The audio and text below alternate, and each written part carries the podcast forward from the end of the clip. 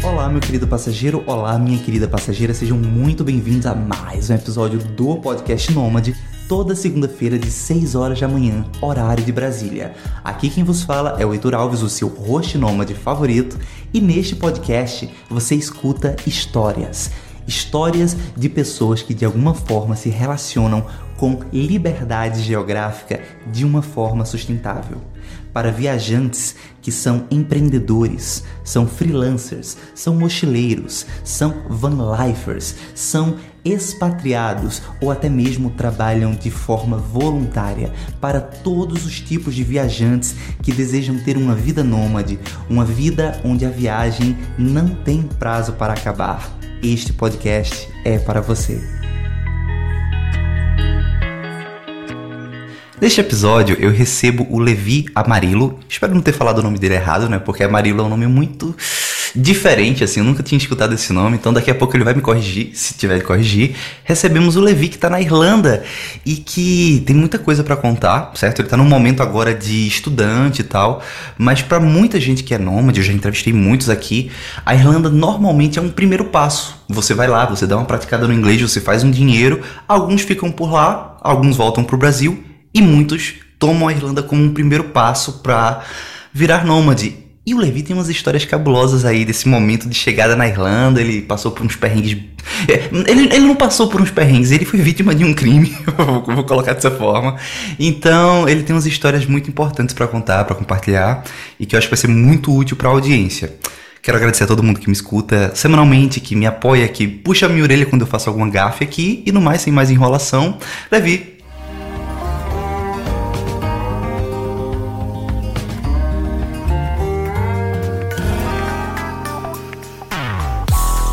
E aí, pessoal, tudo bem? Eu sou Levi Amarilo. O nome tá correto. tá correto. E eu sou o mais novo intercambista e youtuber pós-pandemia.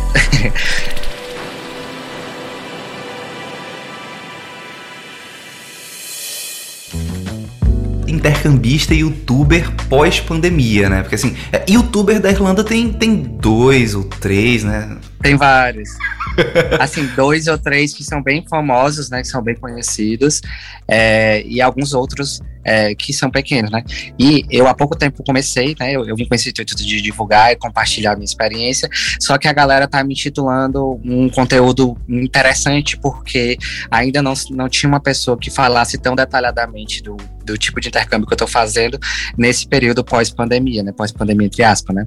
É, porque é muito novo, muitas coisas mudaram referente aos outros youtubers, né? Que já estão aqui há mais tempo, e pelo fato também de eu, de eu divulgar literalmente o passo a passo do que essas pessoas, do que eu tenho que fazer, né? E o que, é que essas pessoas que querem vir é, têm que fazer nesse período. Aí por isso que está crescendo bastante a minha rede, entendeu? Muito, muito bom, cara. Primeiro, muito obrigado por aceitar esse convite.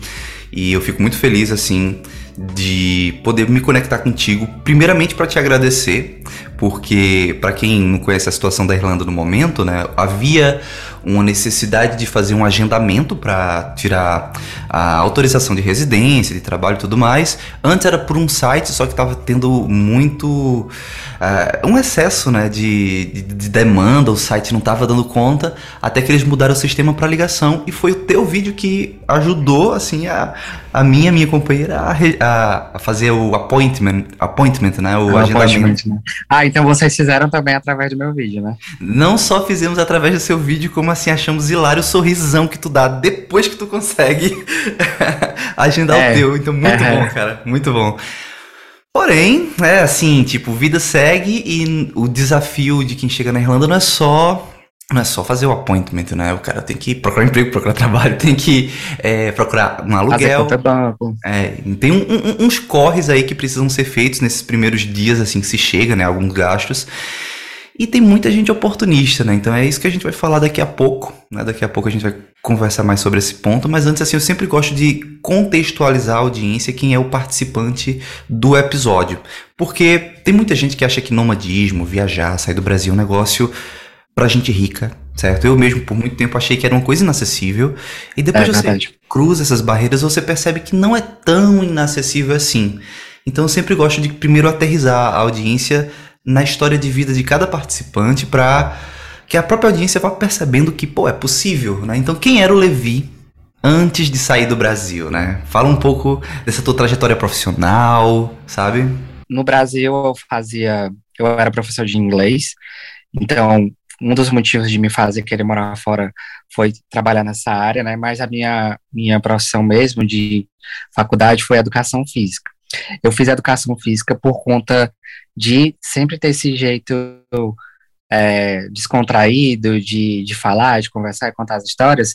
E aí eu na, morava no interior do Ceará e não tinha faculdade de artes cênicas, que era o que eu queria. Então, tu vê que tem uma conexão em tudo isso, né? O inglês, a, a forma de se comunicar, né? Se tu, se tu tem acompanhado lá o canal, tu vê que eu tenho um, uma desenvoltura, né? Isso tudo foi por conta do teatro, eu fiz também, não fiz faculdade, mas eu fiz teatro a vida toda. Sempre queria fazer esse tipo de de, de trabalho, né? Queria ser ator. Tipo, meu sonho principal era ser ator da Globo, né? Mas como eu morava no interior e a perspectiva da gente disso não, não crescia porque tinha que ir embora para São Paulo, Rio de Janeiro. Acabei entrando na educação física porque eu achei que era o curso que era mais próximo do que eu queria, porque tinha esporte, tinha dança, tinha teatro também.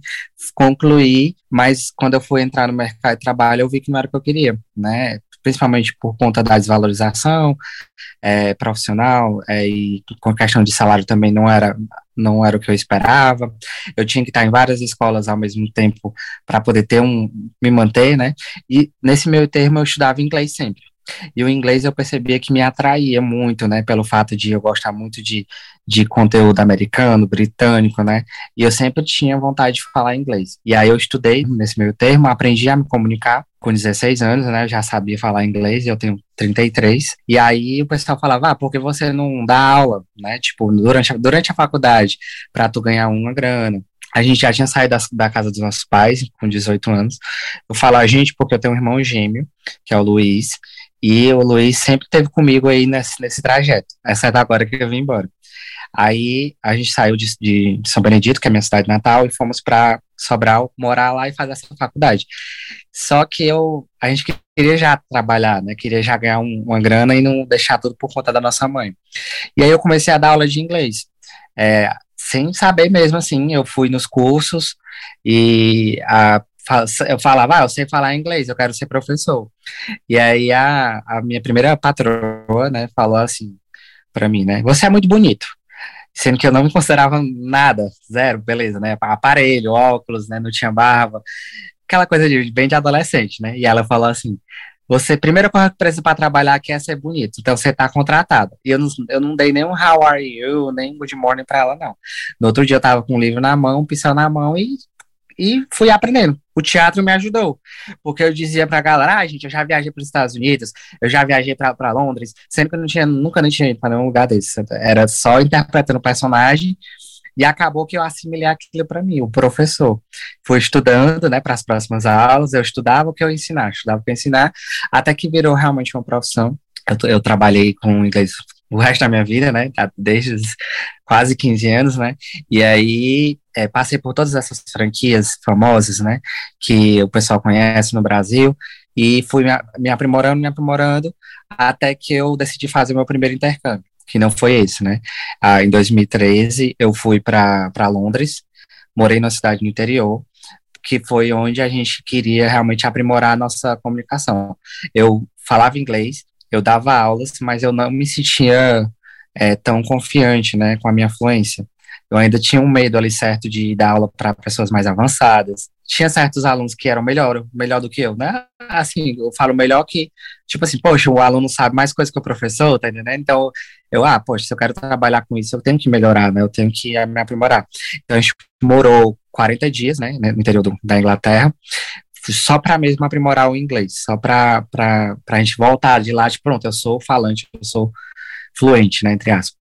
Aí voltamos para o Brasil e sempre ficou esse sonho ali de morar fora, não de, de, de fazer viagens, não de é, passar um tempo, né. Eu sempre tinha essa vontade de passar uma temporada bem maior, né, e, e, e fazer o que eu faço no Brasil, que é pagar uma conta, né, pagar um aluguel, trabalhar, só que vivendo de certa forma mais seguro, é, mais saudável, com ganhar mais, poder juntar uma grana. E aí a Irlanda surgiu aí nesse, nesse tempo, né? A, comecei a estudar os, o tipo de intercâmbio que eu pod poderia fazer. E aí eu comecei a estudar pesado, né? Comecei a ver outras pessoas, comecei a ver canais, poucos, né, que tinham, e para entender que, poxa, esse lugar é um lugar que eu acho que dá para eu começar a fazer. Então, basicamente era isso. Eu dava, eu era professor de inglês, e só que eu não me sentia tão feliz ali naquela área, né? É, tava numa posição boa. Eu era coordenador de um curso lá em Fortaleza, né? Nos meus últimos cinco anos eu morei lá na capital. E tava com uma vida boa, tinha comprado um apartamento, é, tava bem estável, né? Morava só. E, a, ou seja, se eu quisesse ficar ali naquele, naquela mesmice, né? Digamos assim, naquele comodismo, eu tinha uma vida tranquila, podia viajar quando eu quisesse, é, ganhava bem, só que ainda aquele sonho ali, né, ali atrás toda hora, e aí, quando é que tu vai? Ficava na minha cabeça, aparecia vídeos de vez em quando, aparecia pessoas que eu conheço viajando, e eu pensava, poxa, eu tô aqui, eu me comunico, eu já falo inglês há tantos anos, e eu ainda não tive essa experiência que eu sempre sonhei, né? Aí foi quando eu decidi começar a planejar vídeo. Uhum.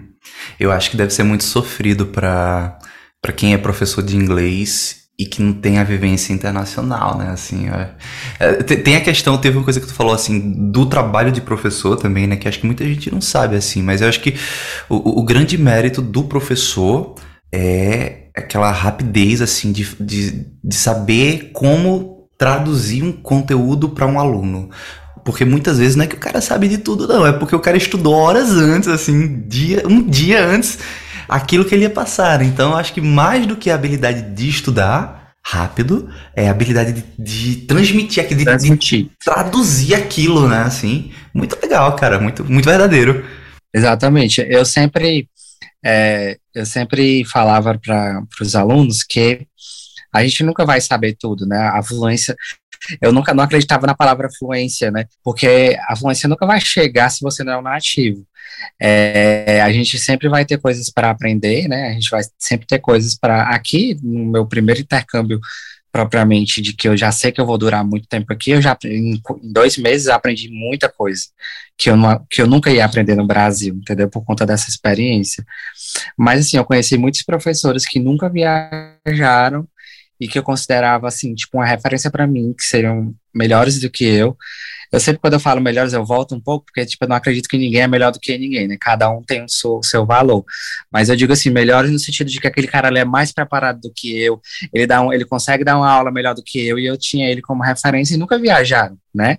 Então depende muito realmente do esforço de cada um. Uhum. E eu acho que a título de, de professor ainda, né, tem gente que tem gente que, assim, é bom em determinadas habilidades, né? Tem, por exemplo, eu quando, eu, quando eu estudava francês, assim, eu era um cara muito gramatical. Muito gramatical, assim. Eu, eu também. Eu comprava o livro, assim, eu fazia exercício, por exemplo, eu adorava arriscar os livros, assim, sabe? Fazer o exercício na prática. A Maria, minha, minha companheira, ela, ela praticamente aprendeu inglês escutando N5 e Backstreet Boys, cara, assim, lendo o encartezinho, saca? Já me arrastou para quatro shows do Backstreet Boys, assim, eu gosto pra caralho. Demorei para admitir que gosto pra caralho.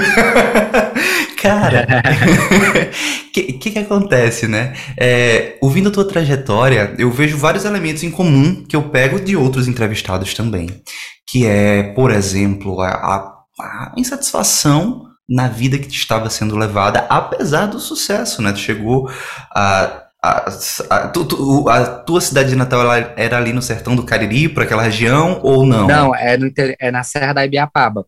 Já é mais pro outro lado, é bem mais é frio, né, também lá. No Ceará? Frio, frio? Sim, sim. Inclusive Caraca. eu coloquei num vídeo, nos stories recentemente, o pessoal perguntando sobre, sobre eu morar no Ceará, né?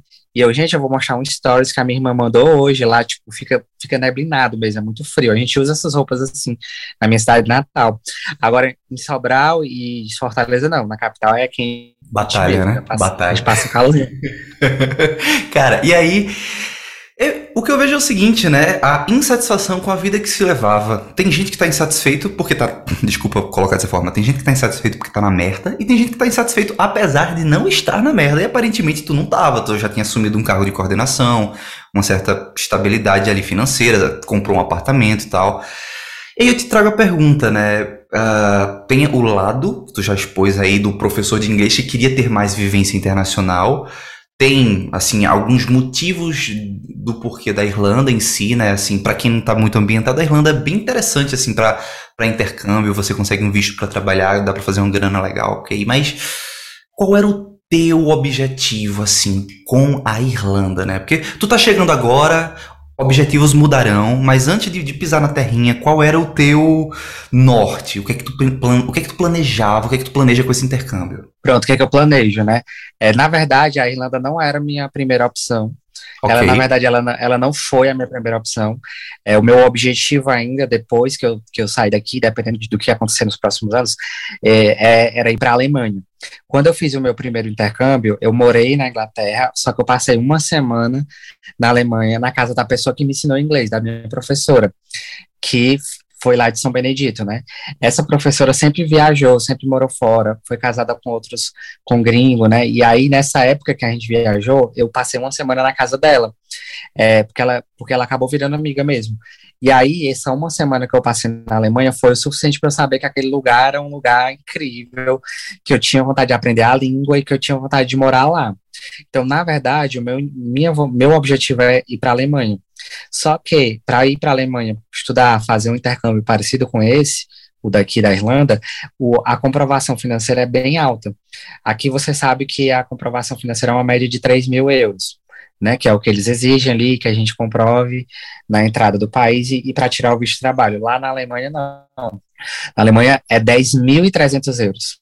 Então, para ter essa grana saindo do Brasil, eu teria que trabalhar bem mais, eu teria que projetar esse intercâmbio para, no mínimo, daqui uns 5 ou ou mais, né? Anos. Eu tá sofri entendendo? agora, eu sofri agora, eu sofri 10 mil.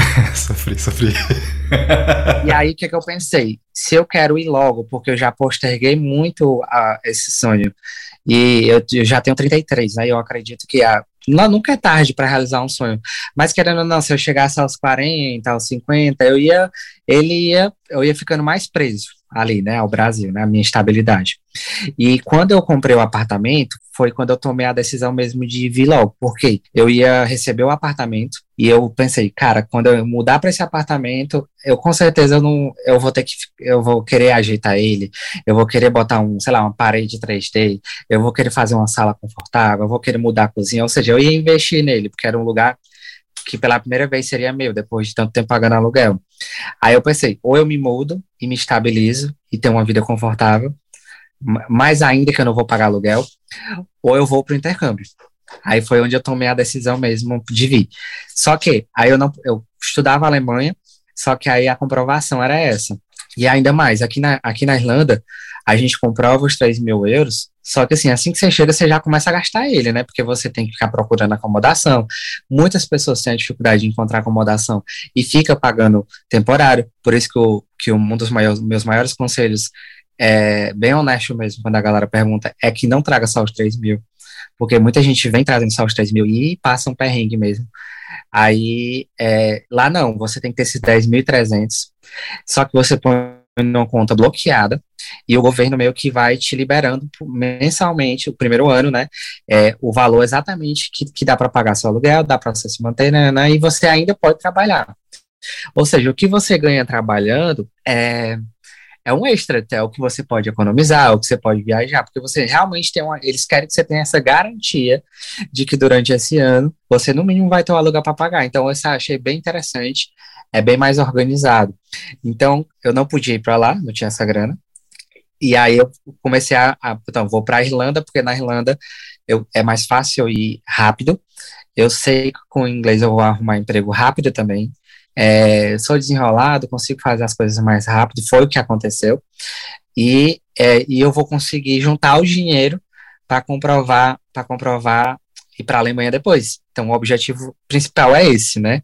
Pode ser que mude pelo fato de que as coisas aqui estão acontecendo e se surgir um visto de trabalho aqui, por exemplo, eu já vou querer ficar mais tempo, uhum. que depois vai me permitir uma cidadania. Mas até então o objetivo é esse. Entendi, entendi, entendi.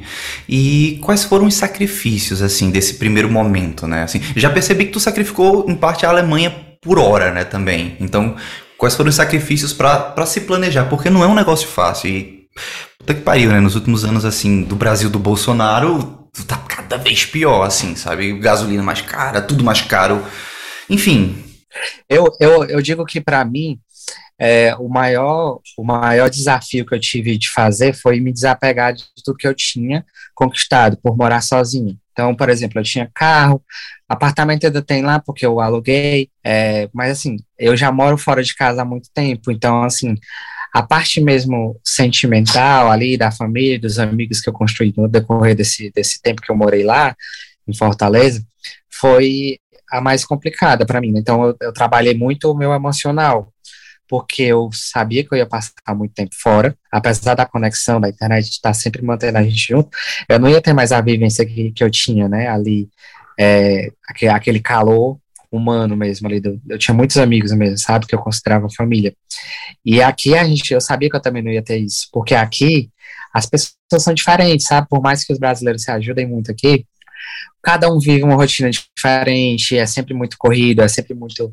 é, é muito intenso. Então você tem amigos, mas não é a mesma coisa do Brasil. Eu sabia que isso ia ser uma coisa que ia me, me é, talvez ia ser muito complicado para mim. Por isso que eu decidi vir com o Ribamar. O Ribamar era meu aluno na época da escola que eu trabalhava, e a gente, desde que se conheceu, ele falava nesse intercâmbio. Foi quando eu comecei a estudar mais. E ele é de uma família é, que apoia muito ele também, nesse sentido. Ele só tem 20 anos. Quando eu conheci ele, ele tinha 18. E ele já falava sobre isso. Eu pensava, esse menino é, é bem desenrolado. Eu acho que se eu for com alguém, é, o apoio emocional vai ser bem melhor. Então a gente já se conhece há dois anos e foi, foi se, se, se identificou nos objetivos e a, isso e ele é uma parte do Brasil que eu deixei para trás. Então é, a gente, nesse, nesse momento que aconteceu agora do, do, do golpe, né, se não eu tinha provavelmente voltado, eu tinha, tinha dado tudo errado. Então, ou seja, foi um plano que a gente usou, né, um, um pro outro, ó, vamos lá junto, porque nós dois juntos a gente vai se apoiar todo o tempo e realmente funcionou. É, sobre as coisas materiais, eu, eu vendi tudo que eu tinha, né, lá no Brasil eu tinha foi a parte mais complicada, que tinha que vender tudo, tinha que desapegar de tudo, é, tinha que doar muita coisa, é, vender muito barato também, porque como foi rápido, né, foi meu planejamento, tipo, de eu marcar a data de ir até chegar, foram quatro meses só. Eu planejei bem o, intercâmbio, tipo, estudei ele durante dois anos, mas nunca tinha uma data de ir. Eu, eu sempre, eu já sabia tudo, eu sabia como é que fazia o visto, sabia como é que fazia o PPS, eu sabia tudo ficava me atualizando, ficava assistindo, mas eu nunca ia, nunca, nunca tinha data, entendeu? Tem gente que está estudando hoje, que fica falando comigo na internet, mas eu já, Levi, eu cheguei em abril, Levi, eu cheguei, entendeu? Eu não tinha esse chegar. Quando eu decidi, foi quatro meses, pronto, marquei com a agência, comprei a passagem. Aí foi a loucura começar. Então, só para finalizar a resposta à pergunta que tu fez, o, o lado emocional que eu trabalhei durante esses quatro meses. Então, eu decidi me desligar cedo da empresa para ir para minha casa lá no interior, para passar um tempo lá agarrado com a minha mãe, meu pai, que graças a Deus são vivos, e, e aproveitar eles o máximo que eu podia e aproveitar todos os amigos. Então eu tinha amigos em Sobral, Fortaleza e São Benedito. Então eu fiz despedida em cada lugar já fui postando no canal, né, todas as despedidas, e pra, pra, porque uma amiga minha que mora aqui há muitos anos não fez isso, e foi um, um conselho que ela me deu, né, que ela, eu sei que tu vai vir para cá atrás de uma saúde mental, mas não adianta tu vir abalado, não adianta vir tu com a saúde fodida. Se recupera aí, se é, limpa, vem bem, vem, vem tranquilo, sai do, do emprego, te dá um tempo de, é, como é, um tempo sabático, e aproveita muito a tua família, porque tu não vai voltar tão fácil. Não é tão fácil quanto a gente imagina. Mas no geral foi foi rápido, né? Foi tudo tranquilo. O Peter Levels, né, o fundador do Nomad List, que é um portal bem interessante para nômades, ele disse uma vez assim que todo nômade de certa forma tá fugindo de alguma coisa, sabe? E o emocional pesa muito. E, e, cara, problema emocional vem com você. Não, não adianta não. Essa tua amiga foi muito sábia. Ou ela sofreu, ou ela já passou por algum sofrimento. Ela aí. passou e ela me deu conselho. E hoje a gente conversa muito sobre isso, né? Eu, eu acho que falando em fugir de algo, eu sempre tive empregos muito intensos.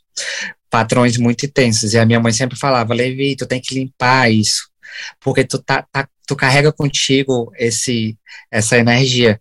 Então, sempre quando eu entro num lugar, é, é muito bom financeiramente, é muito bom a posição, mas sempre eu tenho alguma problemática referente a esse lugar que não me deixa satisfeito durante um tempo. Então, eu nunca passava mais de dois anos no emprego. E aqui já aconteceu umas situações já nos lugares que eu estou trabalhando. Então, eu realmente acredito nisso de a gente trazer com a gente é, uma problemática com energia. Né? Então, às vezes o problema é a gente também, né? A gente não, a gente não sabe o que é está acontecendo. Muitas vezes o problema é a gente. Nossa, uma vez eu tive. Só um parênteses, né? Teve um amigo meu que ele sempre ele sempre tem muita dificuldade de conseguir encontrar alguém para se relacionar. E aí a gente sempre conversa e de, quando ele começava, era, é, é, era muito é, cíclico, né? Tipo, começou uma relação, aí ligava empolgado, conhecia alguém. Dois meses depois, a pessoa ia embora, normalmente pelos, assim, normalmente não pelos mesmos motivos, mas assim, pelo, da, da mesma forma, né? Era, sabe? Ah, fulano parou de falar comigo, me ignorou e não sei o quê. E aí eu, eu, isso, eu disse, coitado, disse no dia do aniversário dele, isso. Coitado. É, ele, eu falei, né, pra ele, cara, tu já percebeu que é um padrão? Talvez o problema não esteja nos outros, sabe? Talvez o problema esteja, em, antes de tudo, em você arranjar pessoas possivelmente problemáticas, o que já é um, um ponto, um, sabe? E, e, fazer coisas durante esses, esses, esse início da relação que não faz com que as pessoas passem uma fase onde elas, né? é, onde elas querem lutar pela relação. Nossa, eu, eu e a Maria, a gente tá junto há 13, 14 anos. Quando tu falou, por exemplo, que tu foi com o Ribamar pra, pra, pra Irlanda, eu pensei assim, né, como é que tá a situação de vocês estarem juntos, estarem separados. No teu caso, que é professor de inglês, é ok que você já tem um domínio, mas eu, eu e Maria, a gente tá indo para estudar, né? Então, a gente trabalha junto já e mora junto há anos, então uma das coisas que a gente mais quer quando chegar lá é não se ver. Vê que louco. A gente quer morar junto, ok, compartilhar experiências, mas tentar trabalhar em locais diferentes, tentar pegar a escola em dias diferentes, em horários para para se desgrudar um pouco, né? E isso vai acontecer, isso vai acontecer, porque vai ser muito difícil vocês é, é, conseguirem uma coisa ou no mesmo lugar, até por conta do nivelamento de vocês vai ser diferente da, do que o trabalho exige, né? E a gente também, também pensou nisso. Pelo fato dele ser até, ele era meu aluno, ah, o que que acontece? A gente já veio com esse propósito também, porque a gente já sabia que ia estar na mesma casa, provavelmente num lugar pequeno, porque a gente já vinha nesse objetivo de alugar um estúdio, de não, não dividir é, lugar com outras pessoas. É, bem, bem diferente do padrão, né? Eu via muito o, o que a galera tá vendo aí, que pessoas aqui dividem com muita gente. Só que eu vinha com outro objetivo, assim, eu não vou, eu vou achar, enquanto eu não descansar, vou me preparar para isso. Então, eu me preparei financeiramente para isso também, para achar um lugar que ia ficar só nós dois. No máximo com outro casal que eu já achava meio difícil. Só que a gente já vinha com esse objetivo também. Quando tu, quando eu estiver num lugar, tu vai estar no outro, e na escola a gente fica em lugar diferente, porque é para justamente a gente ter aquela, cada um tem a sua vivência do intercâmbio, e, e ele principalmente melhorar o inglês dele sem o meu, sem o meu apoio, digamos assim, né? Sem a, a minha dependência, né? Ele depender de mim. E tá dando certo. Ele realmente está tá trabalhando em outra empresa, e ele chega já falando algumas palavras em inglês que eu percebia que ele não era tão bom, por exemplo, e ele já fala, e eu, ele, tu tá onde? Eu tô em tal lugar. Aí ele lá, sorry, né, falando inglês com a pessoa lá, e eu, olha aí. Só que eu nem elogio nem falo nada, né? Eu, eu deixo ele viver o, o intercâmbio dele. E isso vai funcionar muito com vocês, vocês vão ver que ah. vai faz uma diferença muito grande. É, eu, eu, uma vez eu, eu tava na Turquia, eu tava no Airbnb, e eu falei não sei o que, não sei o que, uh, I remember, uma coisa assim. Aí o, o turco, ele deu uma corrigida em mim assim, remember, reminder, sabe? Ele, ele, ele, deu uma corrigida assim que, que eu fiquei hiper constrangido. Nunca mais eu esqueço a palavra. Não, agora eu sei usar a palavra. Uma vez, uma vez assim, a, a gente foi para um pubzinho ali perto do Windsor Castle, né? A gente foi conhecer o castelo da rainha. Eu, eu e Maria, e Maria chegou assim num, num pub que tinha já na descida do castelo. E Maria pediu uma, uma bear, né? Aí a, a atendente disse assim, we don't have bear. Aqui ela fazia o gesto assim do urso, né? Uh We have beer. Não, mas ela foi, foi ela, ela, ela, foi engraçada. O turco não, o turco ele foi ríspido assim, sabe? Já foi. foi. Mas esses pequenos traumas, esses pequenos embaraços, eles criam umas sinapses assim que a gente vai aprendendo na. É como tu colocou num dos teus vídeos, na chicotada. Na chicotada, virou, virou um meme meu, né? Aprender inglês na chicotada. Agora, recentemente aconteceu uma situação no hotel e, e eu aprendi isso aqui, ó, o capuz. Eu não sabia, porque o cara entrou para roubar, né? E eu não sabia falar capuz. É uma coisa supostamente é simples, né? Tipo, eu dou aula há 16 anos e eu não sabia.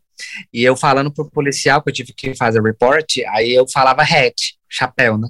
Aí eu aprendi que é holder. Acho hum. que é por causa hum. disso aqui, ó, entendeu? Ó, é, é holder.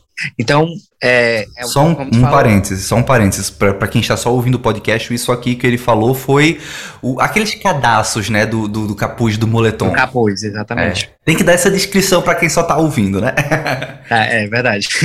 Então, a gente aprende mesmo com a situação, né? E, e, e na escotada, né, que eu falo, né? Porque eu falei porque em poucos meses aconteceu é, um problema de imobiliária que eu tive que resolver, o golpe financeiro de acomodação e agora um assalto, um assalto entre aspas, no meu hotel.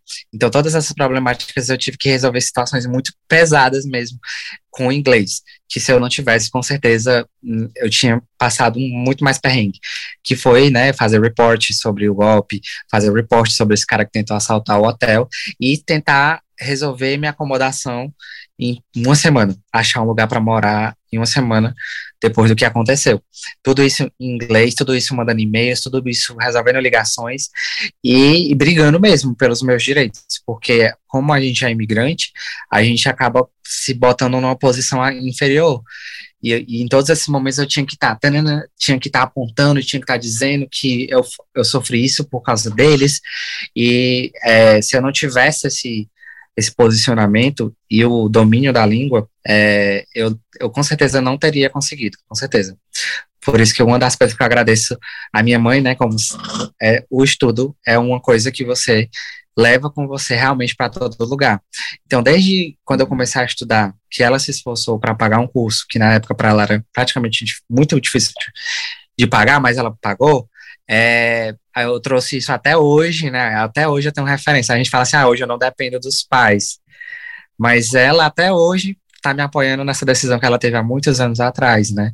E se eu não tivesse estudado inglês naquela época, hoje eu não tinha conseguido passar por esses obstáculos, sabe? E mesmo assim levou chicotada. E ainda assim, aí o inglês vai vir na chicotada, porque você não tem tempo para pensar. Você fica, você não tem tempo para pensar. Como é que fala, eu fui, eu levei um golpe. Como é que fala, é, o cara roubou tantos mil da minha conta, eu fiz a transferência, não sei que, coisa que eu não tinha parado para estudar antes. Vai, aí você vai aprendendo, porque o policial tenta entender, e aí você reporta e ele pede para você repetir, e depois, quando se acalma tudo, aí você fala, caralho, eu fiz tanta coisa é hoje, né, com você vai percebendo, realmente eu consigo me comunicar, né? Legal, cara, legal. Opa, você que está escutando o Podcast Nômade, sabia que junto com o Podcast Nômade surgiu também a Fono House?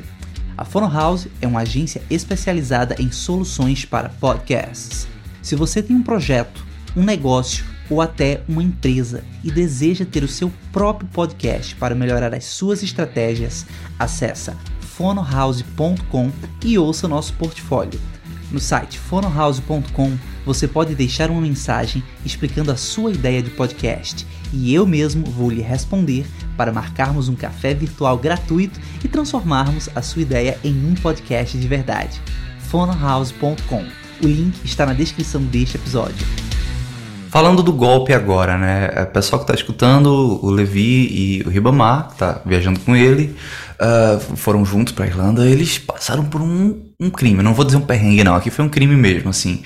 Antes, de, é, antes de entrar no, no golpe em si, deixa eu te fazer uma pequena provocação. Quando a gente está dirigindo, aprendendo a dirigir, e, e, talvez o que eu fale agora seja um pouco machista, mas assim, é do popular mesmo assim brasileiro, né? Fala-se muito que mulheres dirigem muito melhor do que homens, justamente pelo estereótipo de que a mulher dirige ruim. Então, quando ela pega no volante, ela tem muito cuidado, né? O homem não, é aquela coisa confiante, vai lá e se fode. E faz merda, né? É, aqui em Pernambuco mesmo, essa semana foi julgado o caso do carinha que matou num acidente a família de um advogado, um negócio bem triste, assim. Então, homem quando pega no volante faz muito mais merda que mulher, né? É, vou, enfim. No teu caso, eu percebo que tu tem uma prática, uma vivência já do inglês bem forte. A provocação é a seguinte. Uh, eu fico pensando, né? Puta que pariu, vou chegar lá na Irlanda, não tenho. Eu não tenho condição de passar pelo golpe que o, que o Levi passou, não. Então eu tô atento. É, eu tô, eu tô, tô atento, né? Será que possivelmente tu caiu no golpe justamente por ter mais confiança na língua? Essa, é uma pequena. Entendeu? Não sei se eu me ah. fiz entender aqui, mas enfim. Sim. Fala disso e começa a falar da, da, da situação, cara. Pronto. Sobre, o, sobre a questão de cair no golpe pela língua, não foi porque o golpe foi aplicado por brasileiro, entendeu? Então, é, respondendo essa pergunta, não. Mas, a, é, pegando esse gancho aí, com o golpe, eu aprendi que eu tenho que, sim, ser muito mais cuidadoso é, com relação a qualquer coisa, principalmente que envolva dinheiro aqui, porque você sabe que a gente já vem com o dinheiro bem né, a gente dá um, faz uma organização pensando que, que não deve cair em nada, nenhum tipo de golpe. É, eu acho que eu estudei tantos golpes antes de vir que eu estava confiante de que não ia cair. Então, independente da língua, né, independente, independente da confiança na língua, eu estava confiante em que, pronto, eu, sou, eu, tô, eu tô aqui bem armado, bem com escudo e armas, eu não tenho condição alguma de cair, só que a gente só entende as pessoas que já caíram em golpes, porque a gente acaba vendo muito vídeo sobre isso, e eu era uma das pessoas que julgava e chamava de cara que burro, por que, que não percebeu quando você cai num? Porque sempre é uma coisa nova, sempre é uma coisa que, que, que, que, o, que o golpista cria e que ele esquematiza, não é de um dia para a noite que ele te rouba um dinheiro. Eu vou explicar como foi que aconteceu comigo, mas eu teve muitos pontos que eu que eu tive a chance de, de cair fora e eu fui pela confiança mesmo da, de, ser um, de ser um brasileiro e dessa pessoa ter realmente me enganado. Me enganou com as palavras, me enganou com a amizade, me enganou com a ajuda que me ofereceu. E acredito que eu podia ter tido mais esse cuidado mesmo. Eu vim, eu vim totalmente preparado com, a, com inglês, com, preparado com os tipos de coisas que poderiam acontecer comigo, e eu pequei numa coisa simples, é, que foi na confiança que foi acreditar numa pessoa. Pronto, foi esse foi o maior erro. Só que aí você só percebe depois que você já caiu, né? Então o que, que aconteceu? Aí, é, quando eu conto essa história, as pessoas pensam assim, cara, realmente não tinha como não cair. Eu cairia. Todo mundo fala isso quando fala para mim. Porque a gente se envolveu, a gente entrou no golpe na primeira acomodação. Quando a gente como todo mundo ficou procurando, né, pesquisando acomodação no Facebook, no Instagram, em tudo, em tudo que é que é lugar que é divulgado, é, a gente sabe que é bem comum que as pessoas passarem vagas, porque ou estão saindo ou porque para ir para outro lugar, ou porque estão voltando para o Brasil, né? Porque essas pessoas que estão passando vaga, elas querem que receber o depósito de volta, que é muito complicado a imobiliária te devolver o teu depósito. Eles vão botar maior banca, vão querer arrumar coisa na casa e você dificilmente é, consegue o teu depósito todo, digamos assim. Então, uma forma de conseguir o depósito de volta é botando uma pessoa no seu lugar, né? É, porque essa pessoa vai te dar um depósito e um novo aluguel. E aí, a gente conseguiu, através de uma, de uma pessoa do Instagram, e que esse rapaz que estava divulgando esse estúdio, o primeiro lá, é, que eu mostrei lá no, no canal também. E aí a gente foi lá, conversou com ele, foi ver o lugar, eu já preparado pelos golpes, né? Ver se o lugar é real, pegar a chave, testar a chave, que é um dos golpes que também tem aqui, que às vezes a pessoa te dá a chave e depois você vai lá e a chave não abre, né? Então, eu testei a chave e tal. Aparentemente, uma pessoa super gente boa que estava dizendo que ia para um lugar maior, porque já estava lá um tempo com o namorado dele e não estava se sentindo mais confortável, justamente pelaquela questão de, de ter pouco espaço ali, né, uma liberdade ali dentro deles dois, e a gente se identificou com a história dele. Ele, o golpista, ele sempre quer que tu conte a tua história. E aí dentro da tua história, ele vai começar a te vender coisas. Ele, ah, então vocês vão gostar porque aqui é perto disso, vocês vão gostar porque aqui é assim. E aí a gente pegou o lugar. Só que é, a gente fez a transferência do, do depósito e do primeiro aluguel para ele. que era o que eu também achava que acontecia. Então, meu primeiro erro foi esse. É, pela empolgação de já ter achado o, o, a acomodação fixa já logo muito rápido, né? Então foi com duas semanas de Irlanda, as minhas duas semanas temporárias estavam acabando, eu já consegui esse estúdio e então foi tudo como eu planejei. Vou conseguir diferente de todo mundo que está lá. Eu sempre botava na minha cabeça que ia fazer diferente de todo mundo que falava no Facebook, porque se você for no Facebook, é um lugar para você se desesperar. Eu nunca entrei no Facebook, cara, mas a, a, a, Maria, ela fala o tempo todo isso. E, e, e, o curioso é que eu é que sou, eu é que sou emocionalmente perturbado do casal. Eu não entendo ela, ela tá lá, ela fala das tretas do Facebook e tá tranquila. Eu queria ter a, o, o, equilíbrio emocional dela. Ainda bem que ela, que ela vê, mas ela se controla, porque o Facebook ele é um lugar para você realmente se desesperar. Só uma coisa também, desculpa, desculpa até te interromper, mas só pra audiência mesmo que talvez não esteja muito conectada na, na situação de Dublin, né? Da, da Irlanda de uma maneira geral. Tá foda, tá tipo muito difícil de conseguir aluguel lá. Então, por isso que tá um contexto até susceptível para golpes, né, coisas do tipo, o desespero do Facebook. Pode continuar. Exatamente. Aí é, você vê muitas pessoas, é, relatos de pessoas que estão acabando a acomodação, que não conseguiram, que estão na rua, que só tem um dia de acomodação.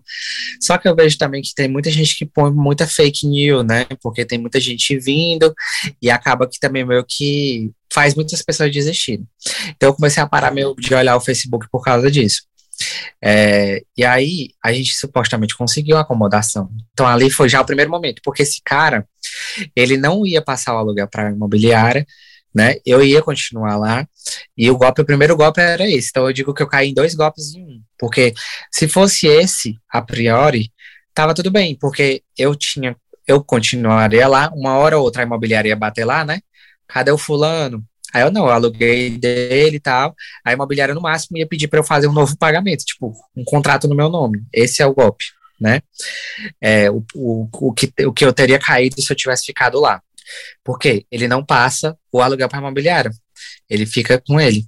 Porque a imobiliária aqui é assim, ela vai cobrar depois, sei lá, de seis meses, entendeu? A pessoa fica morando lá, manda e-mails, manda mensagem, liga e, e eles não botam para fora, entendeu? Tipo, a não ser que passe muito tempo. Então, é um dos golpes que acontece aqui. Então, para quem está ouvindo, se você pegou uma vaga e está morando lá, não passe o dinheiro para a pessoa. Deixa eu só dar uns passos atrás. No caso, é, tipo, ele poderia ficar recebendo o, o valor do aluguel de, de você e do Ribamar por meses antes, de, antes da imobiliária começar a cobrar, ou seja, não seria só aquele primeiro momento? É, até então, é, porque, tipo assim, até, até eu falar com a imobiliária, porque eu tô nessa casa nova, porque eu fui na imobiliária, eles não sabiam de nada.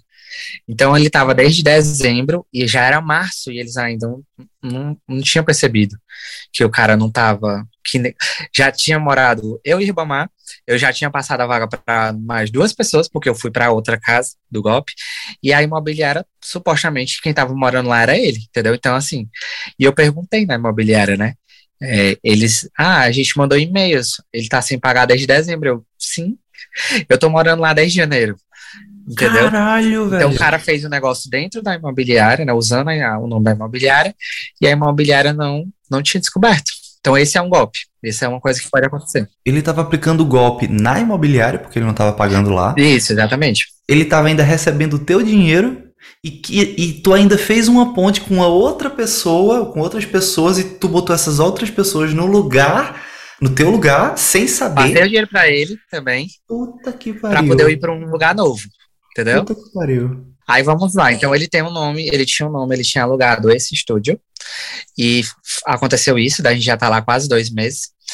E aí, quando eu falei pra, pra ele que vai vir meu irmão, que decidiu também vir fazer o intercâmbio, é, aí ele já usou essa história para a favor dele. Ah, então já que vai vir uma pessoa, eu tô num lugar novo e aí eu tô precisando sair de lá, porque supostamente ele dizia para mim que ele alugava locais, colocava pessoas para ele ir administrando, que ele ia começar a trabalhar com isso.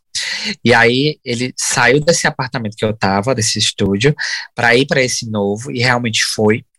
E do lado do apartamento que eu tava, tinha outro estúdio com quatro pessoas morando, bem pequeno, mas tinha quatro. Ele levou essas quatro pessoas para esse lugar novo, já com essa ideia, né, de que ia levar pessoas para lugares maiores, essas pessoas dividirem, só que todo mundo pagava aluguel para ele.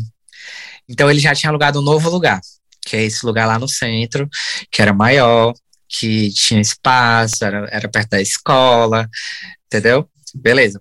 E aí ele me convidou para esse lugar.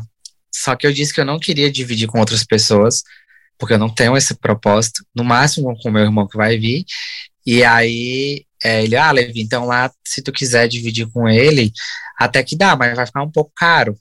Só que eu fazendo as contas, não ia ficar tão caro quanto o que eu já me propunha pagar, né? Hoje eu pago a média de 600. Se, se eu fosse morar lá, eu pagaria 700 e pouco. Para morar no centro, no lugar mais espaçoso, por, por mim eu estava tranquilo. E aí acabou que eu envolvi outras pessoas, envolvi o casal que eu tive que colocar no meu estúdio para pegar depósito e aluguel para passar para ele também. Ou seja, a gente passou quase dois meses nesse outro lugar. Então, supostamente, eu achava eu, eu não tinha percebido que nada de, de errado estava acontecendo, porque é, ninguém bateu na minha porta lá para dizer, ah, o cara não está pagando aluguel. Então, a partir daí eu já estava confiando nele. Então, eu pensava o quê? Que ele passava o dinheiro para imobiliário. Hum. E só que eu tentava passar o, o número, o nome do contrato lá para mim, né? Eu falei, quando é que a gente vai na imobiliária, né, para passar pro meu nome e tal, porque depois, futuramente, se eu quiser passar essa vaga, tem que estar tá na minha responsabilidade, né? Aí ele sempre tinha uma desculpa que estava ocupado e tal, e a gente também na correria, resolvendo tudo que tinha que resolver nesse começo de intercâmbio, também acabou deixando passar. E aí entrou um casal novo, e eu, só que eu ainda na segurança de só vou para o lugar, só vou pagar quando eu tiver me mudado, da mesma forma que eu fiz a primeira vez. Então ele, esse lugar novo, maior, ele ainda me colocou lá, né? A gente foi, é, morou dois dias lá, porque ele só conseguiu pegar o dinheiro porque ele sabia que eu só ia pagar se eu tivesse. Então ele deu um jeito de colocar nós lá com tudo. Mudamos, saímos do apartamento, o outro casal foi, porque também o outro casal só me pagou o dinheiro quando mudou também, né? E é, a gente foi colocou as coisas no quarto, que era supostamente o quarto deles. E ele dizia: Não, fica, fica vocês têm que ficar aqui porque vocês estão entrando mais cedo, né? E se alguém descobrir que vocês chegaram mais cedo, é, vai dar confusão e tal. Eu tô fazendo isso por vocês e tal. E a gente ainda na ilusão, né? E tinham esse, essas pessoas que estavam nessa casa, as quatro, supostamente iriam sair quando ele pagasse o depósito deles. E aí a casa estaria livre para eu arrumar e preparar para a chegada do meu irmão. Só que essas quatro pessoas não estavam se arrumando para sair é, elas estavam só se ele pagasse, né? Já estavam suspeitando. E fora isso, ele vinha alugando as quatro vagas dessas pessoas para várias outras pessoas e a vaga que eu também estava no quarto para várias outras pessoas.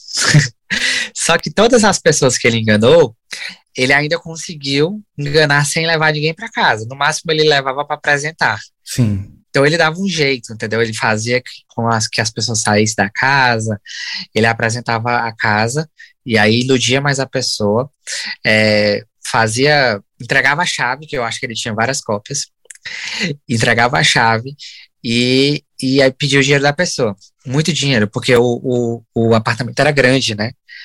Então teve uma mulher lá, uma médica, que ela ia alugar o apartamento todo para a filha dela, só para a filha dela ele ainda conseguiu roubar dela 8 mil euros. Euros. 8 mil euros. Porque okay. supostamente o aluguel era. E o calção dava uns 4 mil e pouco. Mas ele ainda deu um golpe nela assim, de que o Wise não transferiu. E ela caiu na ilusão de que o dinheiro dela ia estornar. E ela pagou de novo. Então ela pagou duas vezes ainda, essa mulher.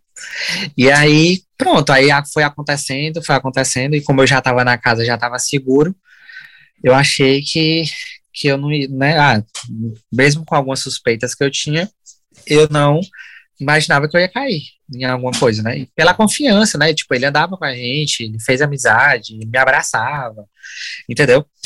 Serra, cara, é uma coisa assim, quando tu para pra pensar, todo mundo que eu conto, as pessoas dizem assim, cara, esse foi um cara muito maquiavélico, foi muito frio, foi, entendeu? Porque ele, tipo assim, ele conquistou mesmo a amizade de mim e de todos os outros. Porque os outros moravam lá com ele, entendeu? Uhum. Uma coisa assim, acho que tu vai tirar pra tua vida agora que é ter mais empatia com vítimas de golpe, né? Com certeza, com certeza. E realmente eu falo, eu não tenho vergonha de falar.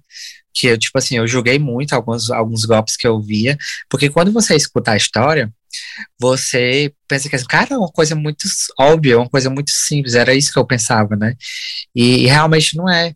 Porque o cara que te, te aplica um golpe, ele tá ali realmente trabalhando com o teu emocional, com o teu desejo, com o que tu acha, entendeu? Com a tua confiança. E realmente eu, eu, eu mudei muito minha visão disso, né?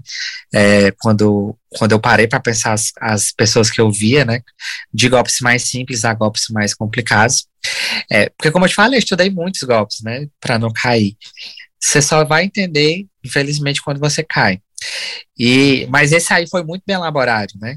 Eu estudei tanto golpe que para cair num, eu, eu caí num muito elaborado. O cara era profissional. Então o cara é profissa, o cara é profissional mesmo, né? Uhum. É, e, e, eu acredito que é uma rede grande, não era só ele que estava envolvido, porque tinha outras pessoas que, que chegavam lá, porque começou a aparecer gente na casa, né? Dizendo que deixou dinheiro para ele e tal, não sei o que, sei o que. E aí foi quando caiu a ficha. Aí o Ribamar estava trabalhando, eu liguei para ele, e eu já liguei para ele, porque aquele negócio lá, ele, ele tem que ter que ir, porque eu não vou aguentar isso aqui, não. Eu não chorei, eu fiquei parado, eu ficava vendo ali aquelas pessoas falando, a mulher falando que perdeu tanto, outro perdeu tanto, outro perdeu tanto. Começaram a botar no Facebook a foto dele, começaram a pegar dados e tal, e eu ali no meio de um negócio que parecia uma coisa de cinema, uma coisa de cinema mesmo, sabe? E eu, como eu sou ator, eu sabia quem tava falando a verdade, quem tava falando a mentira.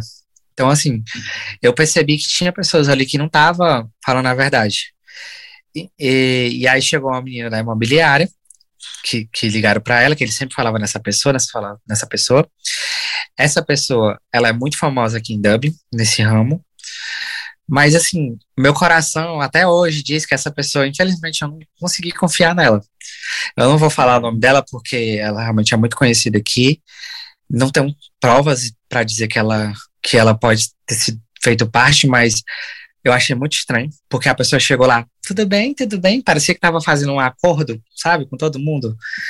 E é, só que assim, nos levou na delegacia para fazer os reports e tudo mais.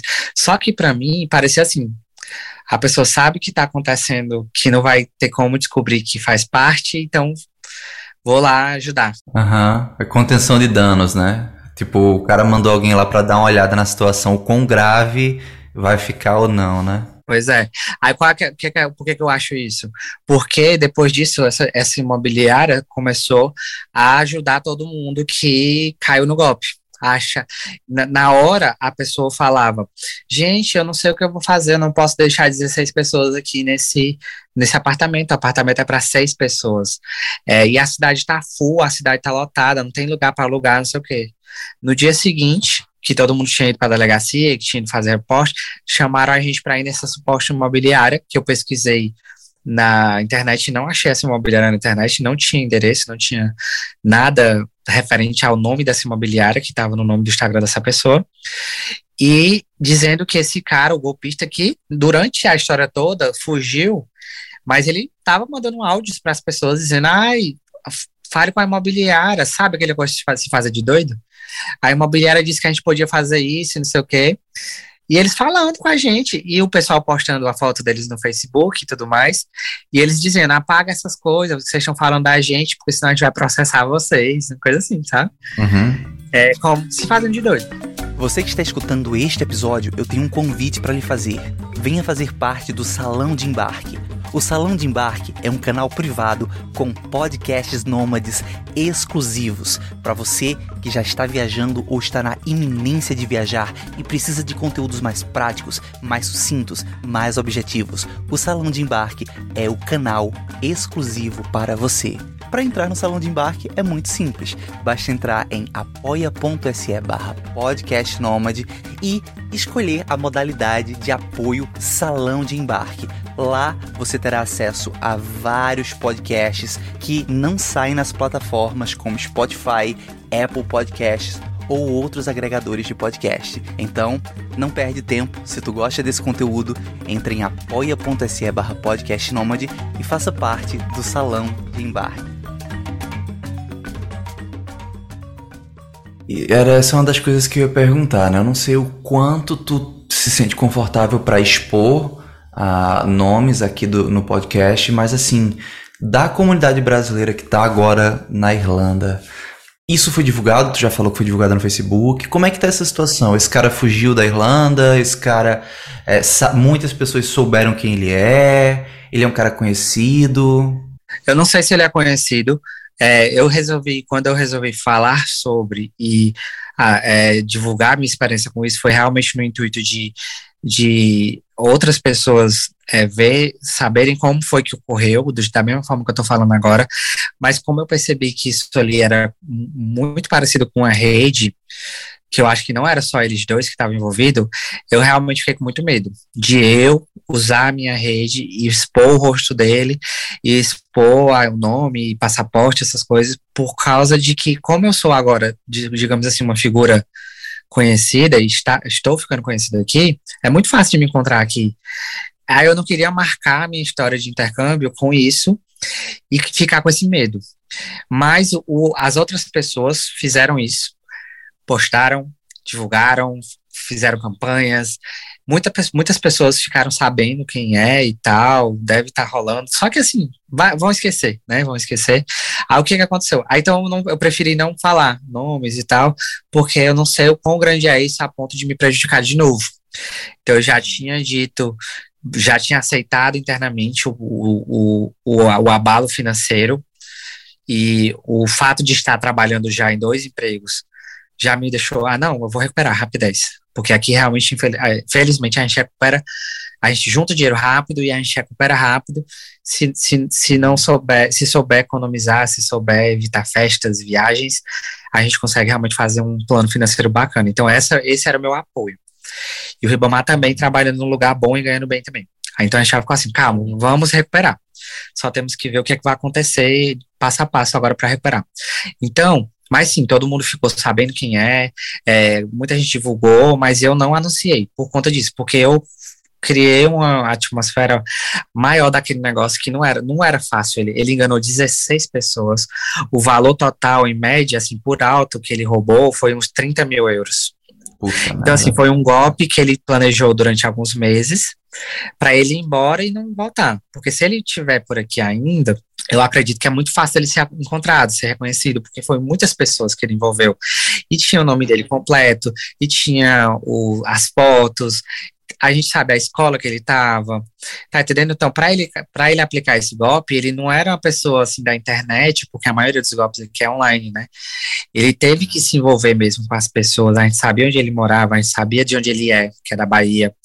É, com o nome dele, a gente pesquisou depois, tinha mais de 80 processos no Brasil, de coisas que ele fazia no Brasil. É, se ele pisar no Brasil, que ele foi, né? Já descobrimos que ele foi, mas se ele pisar lá, ele pode ser preso. Aí o que, que aconteceu? A gente fez o report e tal. Essa mulher que sofreu o golpe maior, que ela perdeu 8 mil euros, ela, ela tem contatos com coisa de passaporte, de polícia e tal. Aí já botaram para rastrear o passaporte deles. Com poucas horas, é, descobriram que ele tinha parado, que ele tinha parado em São Paulo, em Guarulhos. Só que a polícia revistou ele e tal, e logicamente ele não estava com nenhuma quantia e nenhum dinheiro em conta. Porque, lógico, né? Ele deve ter passado por outro canto para pegar esse dinheiro depois. Então, foi um golpe que eu acho que ele não aplica frequentemente, né? Ele chegou aqui em dezembro do ano passado e ele, ele planejou isso, alugar em alguns locais, né? Fazer isso e pegar uma grande quantia. Caramba. E a suporte imobiliária que eu te falei, que eu, que eu achei muito estranho, estava no ar na internet desde dezembro. Exatamente quando ele chegou aqui. Caramba, aí o cara planejado. Sabia, tá muito planejado. Só que aí eu peguei caí fora do tinha, a gente tem um grupo, né, onde todas as pessoas que sofreram o golpe estavam se atualizando, até mesmo para se apoiar, que, quem, quem ficou sem acomodação, quem ficou é, sem dinheiro e tal, né, é, eu peguei e só pensei assim, gente, eu vou sair do grupo, eu tô me sentindo muito mal aqui, eu quero tirar, apagar esse episódio da minha vida e ficar vendo essas coisas, ficar vendo falar desse cara, tá me fazendo muito mal e se vocês puderem me atualizar pelo direct, eu agradeço. Qualquer coisa eu falo com vocês. Aí me despedi da galera, saí do grupo e deixei o grupo lá para eu se eu precisar de algum arquivo, né, de alguma coisa que ficou lá, usar, né. Resumindo, a polícia não, não resolve nada, a gente perde tempo, né, é, fazendo report, eles não podem, é, tipo assim, anunciar como se fosse um crime, precisa de provas muito mais concretas, além das transferências que a gente fez, é, para que comprove que ele fez um crime aqui, mas eles pegam todos os nossos reports e mandam para o Brasil, e aí pode ser que no Brasil aconteça algo, né? Mas o meu objetivo não, é, não era que ele fosse pego. Se for, ele vai ser, uma hora vai ser. Ele vai continuar fazendo coisas. É, quem pega dinheiro dos outros acaba que não consegue fazer o que precisa fazer é, fácil, né?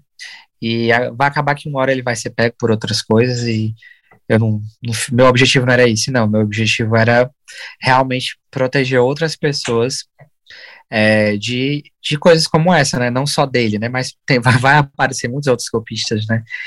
E como eu comecei a divulgar o, minha rotina, meu, compartilhar o meu intercâmbio, e uma das coisas que as pessoas mais falam aqui na minha rede social diariamente é que, cara, o teu conteúdo ele é muito honesto, né? Tu não fica mostrando, ai, coisas boas, a escola é boa, já reclamei da escola, já, entendeu? Então, assim, não adianta eu estar compartilhando uma vida no exterior que não é 100% legal, né? Uhum. Que tem os e ficar vendendo uma ilusão, vendendo mentoria, como eu vejo muitas pessoas que vêm para cá e ficam vendendo mentoria.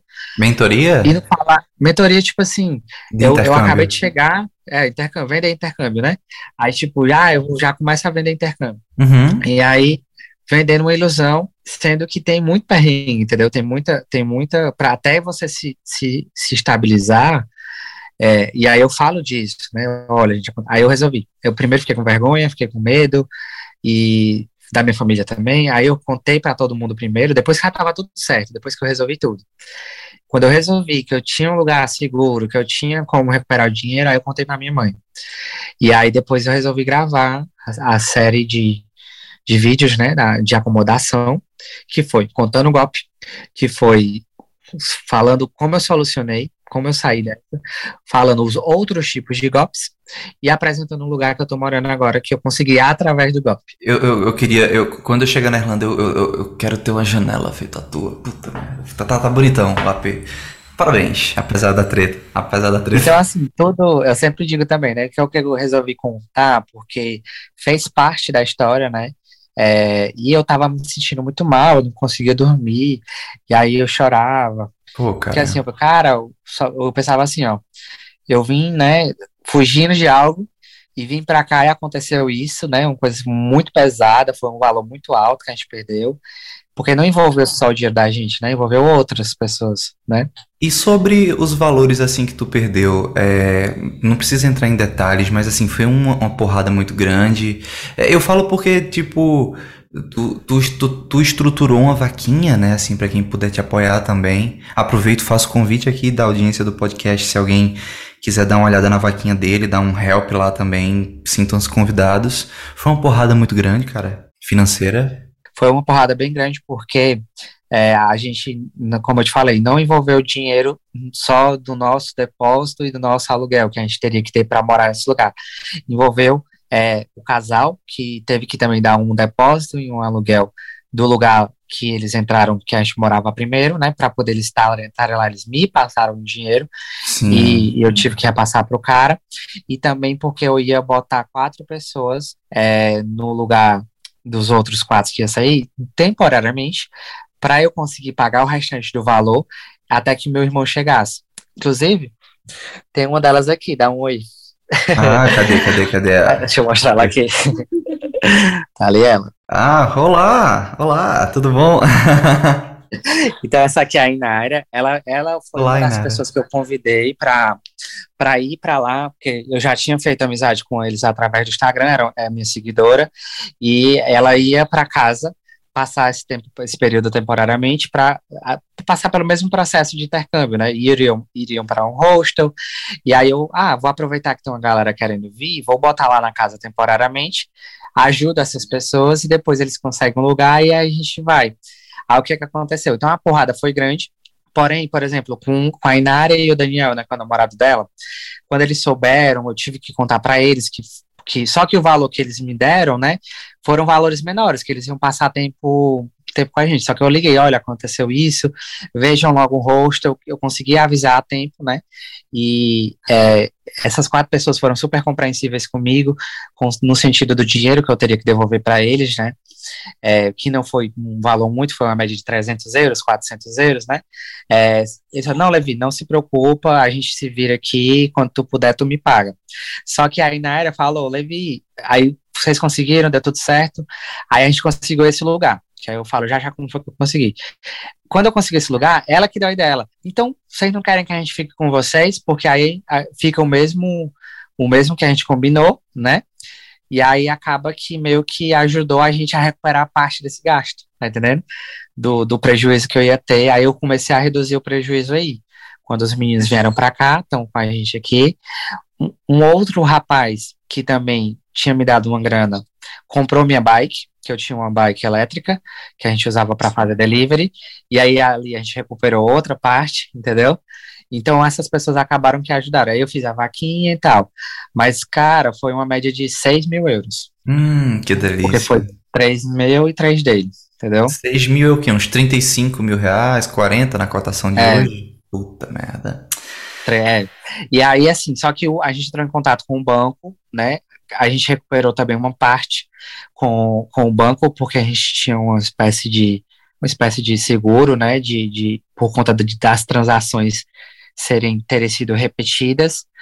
Então, o N26, a, a, gente fez uma pesquisa, investigou, né, fez uma investigação, 6 mil no começo, né, e aí só que foi reduzindo ali com os meninos, né, com a venda da bike e com a parte que o N26 é, recuperou não dá conta do cara, é um, como se fosse uma, uma, um seguro do banco, né? Mas ainda ficou um prejuízo, né? Que no caso, por exemplo, o prejuízo ficou assim, ó. O casal que tá lá, que pagou uma média de dois para ficar lá, eu que tenho que pagar, porque eu não, eu não quis deixar o prejuízo para eles, por mais que eles também escolheram me dar, escolheram confiar em mim. Então, o Ribamar até falou assim: ah, mas eu, eles, né, eles também têm que arcar Aí eu falei assim, não, porque eu, senão é eu que tô aplicando golpe neles. Tu tava meio que sem querer criando quase que um esquema de pirâmide, né? Sem querer, sem querer, Sim. inconsciente, mas Exatamente. assim, tipo, o cara foi a centelha, mas tu entrou, depois tu já tava repassando, né? Pô, Exatamente. que loucura, cara. Que loucura. Então eu, eu, eu não, não me senti num, na posição de, de dar o prejuízo, de passar o prejuízo para os meninos, porque não foi culpa minha. O prejuízo foi totalmente nosso. Aí foi que a gente sentou, não, vamos sentar, vamos botar no papel aqui, vamos ver o que, que a gente pode fazer. Todos falaram, ah, me paga quando puder, me paga aos poucos, isso foi um grande apoio. E a sorte foi maior porque a gente, falei, como eu estou trabalhando no hotel, e aí o, o pessoal do hotel, a maioria é brasileira, exceto o dono, que é irlandês, mas ligaram para ele, contaram o que aconteceu, e ele falou, manda ele vir pro hotel agora. E aí eu quis sair de lá o mais rápido possível. E as nossas coisas não estavam nem arrumadas ainda, porque justamente eu estava esperando sair todo mundo de lá. Ainda bem que não tinha tirado coisa de mala, só pegamos tudo, botamos no táxi, peguei a bike e fui. E aí cheguei no hotel, aí o, o meu patrão, Naulinha, é, falou, né, que não precisava me preocupar, que ele não ia me cobrar sobre, esses, sobre essas estadias, e também a gente não tinha mais dinheiro naquele dia. É, foi, foi pro aí, zero total, foi pro zero total. Zero. Cara, sobrou 70 euros, porque o último dinheiro que eu transferi para ele, eu tinha 1.570. E aí, na manhã do golpe mesmo, da descoberta, ele ainda falou: tem como tu mandar o restante? Aí a gente, eu falei, manda só 1.500, porque sobra esses 70 para essa semana. Porque tu sabe que aqui na Irlanda, com 20 euros, a gente passa uma semana de boas, assim, sim, sobrevive. Sim, só um parênteses, né? Uma vez eu tava tocando numa rua lá em Aveiro, no norte de Portugal, e o cara jogou uma moeda assim de 2 euros, assim. Na hora eu olhei para aquela moeda e disse, puta que pariu, dá pra comprar quatro latas de feijão. Com essa moeda de 2 euros eu, eu vivo de feijão a semana inteira. Mas enfim, tô E aí ligado. eu falei assim, não, não manda esse valor. Aí eu falei, ah, eu vou te mandar 1.500, quando for amanhã eu te mando 70. Porque supostamente no dia seguinte os meninos iam chegar, eu ia pegar dinheiro, o outro ia chegar, eu ia ter uma grana sobrando, né? É, aí sobrou esse valor e aí eu aí foi quando a gente, caralho, eu não acredito que a gente caiu nisso e tal. Aí o Ribamar, não, ele sempre é muito positivo, muito positivo. Ele, Levi, vai dar certo, a gente vai conseguir, você trabalha. A gente tá aqui no hotel, Então, assim, a gente aqui no intercâmbio, a gente não fica pensando somando os problemas ou somando o tipo de coisa que você precisa é, solucionar. Porque tem muita gente que fica aqui, ó. Eu tenho que arrumar acomodação, tenho que arrumar um emprego, tenho que fazer o PPS, tenho que fazer a GNEB. Cara, faz uma coisa de cada vez. Qual que é mais importante? GNEB, marca logo. Qual, pronto. PPS, tu pode adiantar a carta PPS? Adianta. Amanhã, vai na escola, resolve as coisas da escola. Então a gente vai um problema de cada vez. Aí o que, que a gente foi fazer? A gente tinha que achar uma casa. e tinha que trabalhar, e tinha que estudar, e, e tinha que descobrir como a gente ia pagar um novo depósito e um novo calção, ou um novo aluguel, né? Porque para entrar tem que ter um calção e um aluguel. Aí, imagina aí, já é difícil achar uma acomodação aqui, né? É, ainda mais do jeito que a gente queria, que era só para duas pessoas, e ter um depósito e um aluguel que a gente não tinha. Porque foi tudo levado. E ainda com as dívidas de todo mundo, né? Teve que explicar para todo mundo e tal. Aí o, o meu patrão me chamou, para saber o que foi que aconteceu, ele é irlandês. Então foi outra coisa que eu tive que, que resolver com ele, é, conversar com ele, saber explicar o que, que aconteceu, para dizer assim, será que eu posso ficar no hotel aqui até tanto tempo, entendeu? Era essa a minha, era essa minha minha proposta, né? Tipo, é, que eu saberia que eu teria dinheiro daqui a, sei lá, uma semana, porque a gente recebe por semana, né? Então, a minha uhum. proposta inicial, a minha única solução era ficar lá e eu pagar lá, entendeu? Aí ele falou: Não, você, primeiramente, você não vai pagar para ficar aqui. Isso tudo em inglês, e ele é irlandês mesmo, nativo, e ele fala rápido, e eu já com a minha cabeça fodida psicologicamente, né? Tu nem entendeu então na hora, né, o que que aconteceu? Não, eu, é, é isso que eu tô te falando. Porque que eu digo que o inglês eu aprendo na chicotada aqui é porque, tipo, eu tinha que entender. Entendi. Eu não podia deixar nada passar. Então eu perguntava de novo, entendeu? Aí, só que ele fala muito rápido, né? E, e aí, e eu aqui tenho mais dificuldade de entender homens é, irlandeses, né? O sotaque é bem mais puxado. Só que eu acho que Deus foi me ajudando, foi me guiando. Aí ele falou: ó, primeiramente você não vai pagar para ficar aqui. Eu não, normalmente eu não deixo o staff ficar aqui, mas ele se comoveu com a história e se impressionou ainda mais pelo fato de ter sido com um brasileiro. Que um brasileiro fez isso comigo, entendeu? Ele ficou, ele ficou muito revoltado, muito revoltado mesmo. E eu só estava trabalhando lá uns um mês, mais ou menos. E ele já tinha visto que eu era uma pessoa desenrolada, já tinha visto que eu era uma pessoa que vai durar muito tempo lá, então ele, ele pensou, não, eu vou ajudar ele. Aí ele falou assim, faz o seguinte, vá resolver o que você tem que resolver para você sair do hotel. Se você precisar de algum dinheiro é, adiantado, você fala comigo. Quando ele falou isso, aí eu pronto, esse homem vai salvar minha vida. Porque ou eu ficava no hotel, assim, até ele dizer, leve aí, né? Porque eu sabia que não ia ser fácil achar acomodação rápido. Ou ele te emprestava o dinheiro para tu pagar a calção. Entendi. Para ele era mais, era mais vantagem, para ele era mais vantagem é, eu sair do quarto para poder ele vender o quarto, que lá é muito mais caro, né? Uhum. É, entendi. E, entendeu? Ele entendi, me emprestar para eu sair do que eu ficar lá no Sim. hotel, né? Tu estaria dando prejuízo, na verdade, né? Sim. né? Aquele, é. é o famoso prejuízo pouco é lucro, né? O que que aconteceu? Ele, ele falou isso e uma menina do hotel já tinha dito assim, cara, é, fala com ele se tu precisar, pode ser que ele empreste. E eu, porra, eu mal cheguei aqui, é, lá no Brasil eu tinha, né, eu tinha alguns contatos, eu podia, se alguma coisa acontecesse assim, ah, minha mãe, meu patrão de lá e tal, que eu tinha liberdade de dizer assim, cara, aconteceu isso, tem como tu me ajudar? Que a pessoa sabia que eu ia pagar, né? E eu não gosto de pedir as coisas assim, entendeu? Mas foi uma situação de, tipo assim, ou agora ou vou embora, né? Eu vou embora fudido e tal. Aí ele, aí eu, no outro dia ele me chamou, aí eu falei, eu vou, eu, aí eu tive a ideia de ir na imobiliária, a inicial, que era a verdadeira, que eu olhei na internet, eu vi que tinha anos de, de mercado, que eu vi que, e ele, para ir alugar o lugar, ele tinha que ter o nome dele lá, ele tinha me mostrado o contrato, né? Parte dessas coisas do golpe foi porque ele me mostrava os contratos, ele me mostrava os valores. Então ele me enganava ali também, né? Porque eu via que tinha segurança. Tu acha que era forjado esses documentos que o golpista te mostrou? Era, era, era valendo Não, mesmo? Era documento de verdade. Porque tipo, eu consegui o lugar que eu tô aqui por causa desse documento, né? Porque foi quando eu descobri o nome da imobiliária e lembra que eu te falei que tinha quatro pessoas no, no quarto do lado que foram para casa também sofrer o golpe? É, é, uma dessas pessoas era responsável pelo esse flat, né, do lado do meu. E o casal que morava lá do lado, depois deles, era um brasileiro também, viraram nossos amigos, e eu falei, fulano, o cara que foi te passou o apartamento? Ele passou. Eu, a gente foi na imobiliária, ele passou o contrato com o meu nome, que era o que o cara deveria ter feito comigo também, né? No primeiro lugar. Então eu peguei, liguei para a imobiliária, contei a situação. Ela falou que ia ligar pro fulano para ver se a história batia. Eu, moça, você não tá entendendo. E nessa semana eu fiquei sem voz. Eu tava rouco. Nervoso, Acho que quem né? tava no stories viu, nervoso. Eu fiquei sem voz. Eu falava, ninguém entendia nada. Aí a moça da imobiliária disse que ia ligar para lá, para ele e tal, e eu passei o dia ligando. Eles, nós ainda não tivemos retorno do fulano de tal. Mandamos e-mail. Tipo assim, para ver se a história é verdadeira. Né? Aí eu disse, vocês não estão entendendo. Ele é um golpista. Ele tá em todas as redes sociais.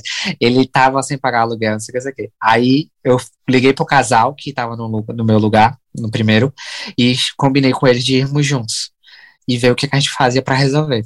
Fomos pra imobiliária, e aí e aí, pronto, outro momento que eu tive que gastar o inglês. Eu falava, falava, falava, falava, falava, e como é que vocês botam uma pessoa aqui, vocês verificam que a pessoa não tá pagando, vocês não vão lá no apartamento, não sei o que, não sei o que, não sei o que. Eu só quero resolver a situação desse casal, que eles estão lá também, de certa forma, irregular, para eles alugarem de verdade o lugar, porque eu vou assumir o prejuízo e quero que vocês, no mínimo, consigam um lugar para eu morar, porque eu não tenho lugar para morar, eu tô no hotel de favor. Aí a Catherine, que foi um anjo na minha vida, que foi a mulher que atendeu a gente, pediu para me acalmar e disse que, que uh, vamos resolver o casal. Aí resolveu os meninos, disseram que o aluguel, o depósito que estava lá, ia ficar para consertar coisas no apartamento, para entregar o apartamento para eles de boa, e eles teriam que pagar um novo calção e um novo aluguel que eu, que eu tô pagando. E aí, só que eles foram super compreensivos, eles tinham dinheiro para fazer isso novamente e combinaram comigo que eu podia pagar do jeito que eu pudesse. Então, assim, foram pessoas maravilhosas. Mais do que compreensivos, eu acho que a imobiliária, assim, ela entendeu que ela também teve um, um pouco de culpa ao não fiscalizar, né? Ela, ela, ela foi vítima também. Foi vítima, né? Era uma vítima que tinha o poder de fiscalizar e, e de resolver, que né? poderia ter evitado, né? Pô, Teria cara, evitado assim, muita gente, muita gente de, de passar por isso, né? E isso tudo eu falei para eles. E aí o, resolveu com os meninos e os meninos resolveram comigo, né? Porque eu também teria que ter um novo depósito, um novo aluguel. E aí eles entenderam que eu tinha que primeiro sobreviver, eu tinha que primeiro ter um lugar para ficar. E aí a Catherine me ofereceu dois estúdios, dizendo que ia me dar prioridade por causa do que aconteceu. É, aí eu fui, no mesmo dia, fui ver o primeiro, achei muito pequeno, muito minúsculo, era no centro, e não era o que a gente queria, porque, tipo, era uma, tipo, uma beliche em cima da outra, que fechava ainda para depois. Era um, um quadradinho, sabe? Quarto japonês. Mas- Muito pequeno, muito pequeno. Sim. E aí me, e mandou a foto desse aqui, que eu já tinha visto no Daft na época que eu procurava, eu já tinha gostado desse lugar aqui, pediu para eu ver no outro dia, que era na sexta. O golpe aconteceu na segunda e isso já estava na sexta. Então eu já estava de segunda até sexta no hotel. É, e tudo isso tendo que trabalhar também, tendo que estudar. A gente acabou faltando alguns dias de escola. E aí fui ver, vim ver esse. Quando eu fui ver o primeiro, tinha filas de pessoas para ver. E quando eu vim ver esse, tinha filas de pessoas para ver. Tinha umas 20 pessoas aqui para ver esse apartamento, esse, esse estúdio. E eu ainda pensando, será se ainda eles ainda vão me escolher entre essas pessoas? Porque eu, te- eu não tenho mais opção, eu tenho que vir para esse lugar. Aí, aí eu vim ver o apartamento e o Killian, que era o cara que estava tava apresentando, né, o cara da imobiliária, ele falou, ah, você é o Antônio, né, que meu nome é Antônio Levi. Você é o Antônio, é, ah, muito desculpa pelo que aconteceu, é, espero que você esteja bem e tal, não sei o que. Aí eu, pois é, mas a Catherine disse que vocês vão dar uma prioridade. Aí ele, tipo assim, me puxou pro lado assim, né, hum, tipo assim, fale baixo, porque tinha várias pessoas. Então aquele, aquilo me confortou, porque, tipo assim, ele pediu, fala baixo, né? Aí, eu, aí ele falou assim, pois mande o documento tal, documento tal, documento tal, e mande logo. Ele disse assim, mande logo, já que você supostamente vai pegar logo. É, porque amanhã eu ligo se você for selecionado. Só que ele falou, se- só que eu acho que ele falou para as pessoas ouvirem. né? Sim, sim. Foi- aquela fila era protocolar. Nesse meio termo, eu tive que conseguir documento de landlord do Brasil, que ele tinha me dito que podia ser do Brasil. Foi até uma das coisas que eu ensinei no vídeo para quem está querendo alugar imobiliária. peguei um protocolo lá, uma, uma, procuração do meu apartamento que uma pessoa toma conta, para provar que eu tenho um imóvel no Brasil. Peguei os, os contratos de trabalho de onde a gente trabalha, meu e dele, referências, e documentação, de NIB, tudo que eu já tinha. Para poder também mostrar que eu sou um, um, um inquilino apto né, a morar ali. E aí mandei essa documentação em avanço, e depois quando foi de manhã. Não, aí eu assim, só que eu com muito medo ainda fui, voltei, era cinco e pouco, a imobiliária que fecha cinco e meia, era cinco e vinte e seis, eu, eu consegui ainda passar na imobiliária, que era perto. Aí eu vi a Catherine, a Catherine com a cara assim de assustada, porque no outro dia eu tinha metido pau lá, né? Aí eu falei, Catherine, eu fui lá ver o apartamento, e só que o Killian falou que se eu for selecionado, eu né? Ele vai me ligar. Eu disse assim, ainda tem alguma chance de eu não ser selecionado. Tu foi fazer ela, o double não, check, né? Tu foi fazer o double check com ela. Porque eu tava com muito medo, entendeu? Eu queria sair do hotel. Aí eu falei assim. Claro. Aí eu falei assim, aí ela falou: não, não, seu contrato vai ser feito amanhã. Na verdade era quinta, né? Ou seja, amanhã era, seria a sexta. Aí, aí eu, eu falei, tem certeza? Aí ela, tenho certeza. Eu, o apartamento é check. é meu. Aí eu falei, tipo assim, umas quatro vezes, né? Ela já achava graça. Justamente. Pô, cara. Era pra sim. ter certeza. É. Aí pronto, quando foi de manhã, ela, eu, eu não dormi direito. E mamãe, ele pode estar tá passando por todas as tempestades do mundo. Ele, se for para dormir, ele dorme, ele dorme no chão. É, o, o Ribamar é, a, é a, a, tua Maria, cara. Maria que, é, que tem esse controle. Um, ó, se liga, vou dar uma dica, tá? Em algum momento ele vai cair emocionalmente. Aí esteja Não, preparado. aconteceu, e eu, eu, eu ia falar, eu ia falar. Aí o que aconteceu? Ele estava forte a todo esse momento, ele toda hora me dando apoio. Eu, eu chorava todo o tempo.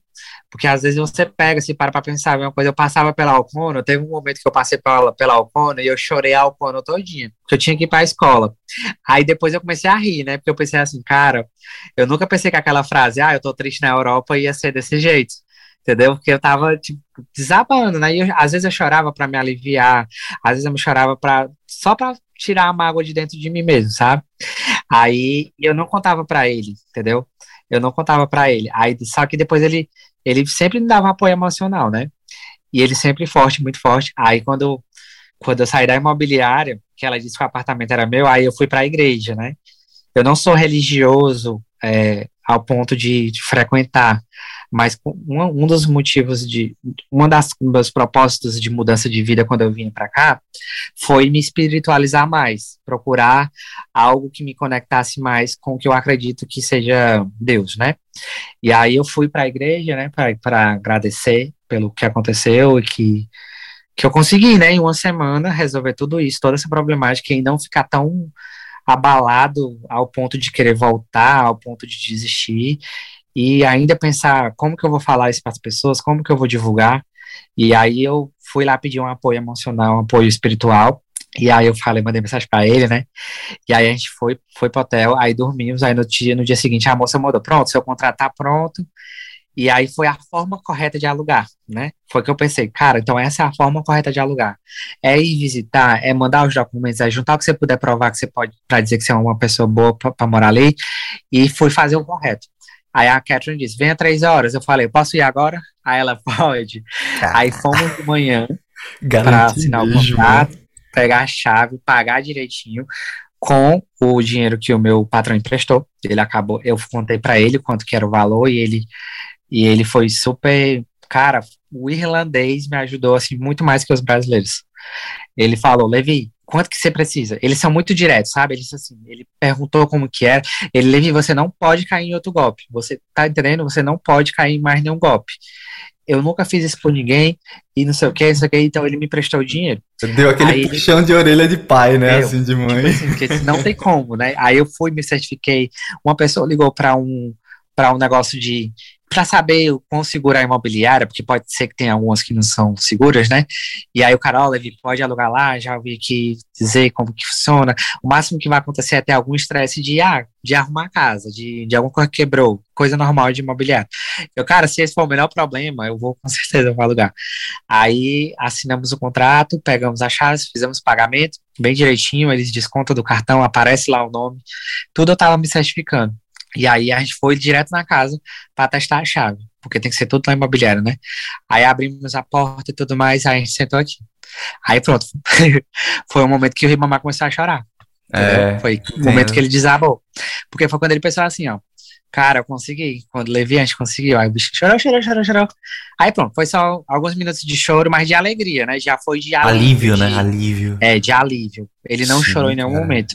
Mas no alívio que ele fala assim, poxa, a gente agora tem onde ficar, só vamos ter que pagar a conta. Pronto, tá ótimo. E ficou todo o aprendizado, né? Com referência a, a confiar em outras pessoas quando se trata de dinheiro.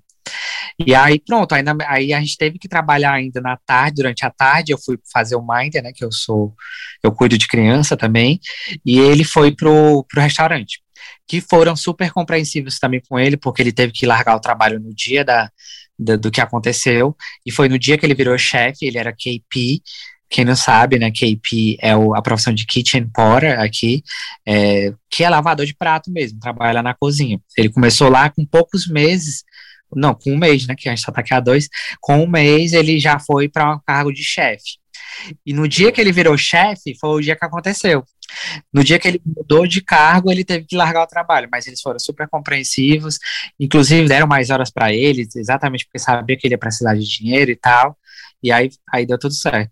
Aí a gente voltou à noite, pegamos as coisas do hotel e fomos, fizemos a mudança. Se encaminhando aqui para o final desse episódio, eu queria, assim, primeiro, né, vendo tu ali no pé da, da imobiliária, tu me lembrou uma frase do Chico Science, né, que ele fala que um homem roubado nunca se engana, né, assim...